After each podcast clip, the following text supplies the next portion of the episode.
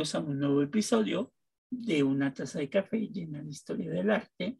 En esta ocasión vamos a hablar de, de, un, de una obra de arte que en México pues, ha tenido mucha, mucha aceptación desde la época colonial, que es la devoción a la figura o a la alegoría que se conoce en la pintura como el Sagrado Corazón de Jesús. Cuando se habla del Sagrado Corazón de Jesús, se trata generalmente de una tradición devocional que se construyó entre los siglos XVII y siglo XVIII.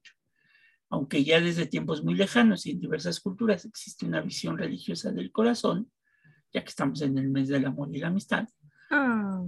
no obstante, la figura del Sagrado Corazón de Jesús aparece como tal en la Francia del siglo XVII, cuando Juan Eudés y luego con Margarita María de Alacoque pertenecientes a la Orden de la Visitación, obviamente esta mística que vivió en la segunda mitad del siglo XVII en la pequeña ciudad de Borgoña y a partir de su vida y sus escritos con, con estas variantes de, del culto cristiano del corazón de Jesús, pues puso de moda el simbolismo a este culto, que obviamente en la Nueva España adquirió rasgos únicos hasta nuestros días y con los que llegan a amplios horizontes, ¿no? Entonces, es una devoción muy particular desde la época colonial y que todavía al día de hoy, pues se, sigue, se sigue manteniendo, ¿no, Gina?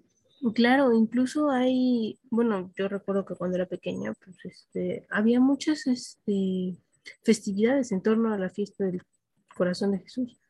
De hecho, o sea, eran como un grupo de señoras, o sea, porque no eran propiamente mujeres consagradas a Cristo, monjas, sino personas civiles, o sea, que se organizaban para estas festividades, para los rezos, incluso hay como, ¿cómo se le dice? Ay, no es procesión, cuando van de casa en casa con la figura del Sagrado Corazón, de la Virgen. Pues una especie como de procesión. Ajá. Y las vecinas se encargan de organizar rezos, o sea, de verdad, del Sagrado Corazón. Después de la Virgen de Guadalupe, pienso yo que tiene un arraigo tremendo en la devoción. Bueno, y es que hay muchas mujeres que también llevan el nombre, ¿no? María del Sagrado Corazón de Jesús. Sí, sí, las famosas marichuis, un saludo a todas las, marichuis que nos Las marichuis. Pero bueno, en México, los jesuitas lo hicieron conocer desde épocas muy tempranas, ya que en 1732 apareció un escrito firmado por el poblano Antonio de la Mora con este título devoto culto que debe darse al cristiano o al sagrado corazón de Cristo Dios y hombre, sacado del libro que de este argumento escribió en Roma y dedicó a nuestro muy santo padre Benedicto X tercio del, eh, del resguardo, Joseph de Galivet de la Compañía de Jesús, asistente de la provincia de Francia. Entonces, que, que echate un titulito, ¿no? Como un título de título de tesis este, ya a punto del doctorado, pero bueno. En el siglo XVIII circuló y se difundió como objeto de culto el corazón aislado, separado del cuerpo. Obviamente no pudo ser antes, porque acuérdense que en, México, pues el corazón, en México prehispánico, era un símbolo de sacrificio, ¿no? Sabe, nunca me había puesto a pensar, pero ¿y si de nuestras raíces yo creo que por eso, yo, creo que por eso viene el arraigo, ¿no? Wow, hasta ahorita que lo hizo, haga de cuenta que lo dijo, hizo mi mente boom. Bueno, si alguien ya se fusiló la idea y quiere hacer un trabajo, una tesis de investigación sobre esto, pues ahí nos da los créditos, ¿no? Menciona un agradecimiento. Pues Estaremos orgullosos de ir a su examen profesional. Eh, exacto. Como un icono lo representó en México el famoso lienzo de Miguel Cabrera y unas series iconográficas del Vía Crucis que se hallan en algunas iglesias mexicanas del siglo XVIII como en Atotonilco. El corazón autónomo sustituyó en una audaz menotonía a la figura de Cristo, o sea, ya no se pintaba la figura de Cristo y solamente se pintaba la figura del corazón, que a diferencia, porque hay dos, está el Sagrado Corazón de Cristo y el Sagrado Corazón de María. La diferencia es que el, Sagrado Corazón de Cristo trae en la parte de arriba del corazón la corona de espinas y en el caso del Sagrado Corazón de María trae a un costado un, puñal, un cuchillo que tiene que una espada que tiene que ver con la profecía de que una espada atravesará tu, tu corazón de dolor, ¿no? este, de una advocación también de la Virgen María. A finales del siglo XVIII empezó a codificarse la imagen venerada al aparecer toda en una serie de textos que para simbolizar el amor de Dios por los hombres sentaba la necesidad de representar a Jesús mostrando su corazón, ¿no? Y es así que hoy pues les mostramos esta pintura que es de Juan Francisco, de Juan Patricio Morlete Ruiz, que está en el Museo Nacional de Arte en la Ciudad de México, El Corazón de Jesús, donde vemos esto que les decimos. Es un corazón, y en la parte de arriba, que será el ventríloco, ventríloco, ventríloco. Creo que es la aorta, ¿no? La aorta, en la aorta. No soy eh, cardióloga, pero... Yo tampoco.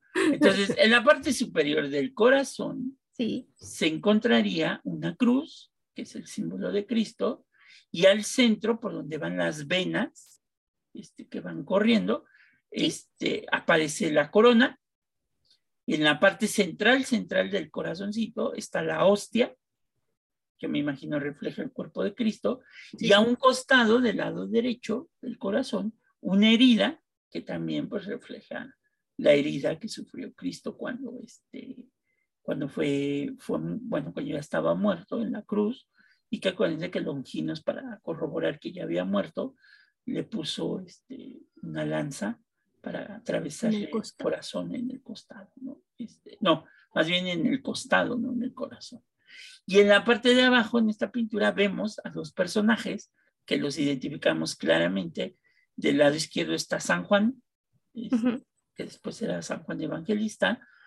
Al centro está la Virgen María, que en su pecho lleva un corazón, porque con la espada que significa lo del Sagrado Corazón de María.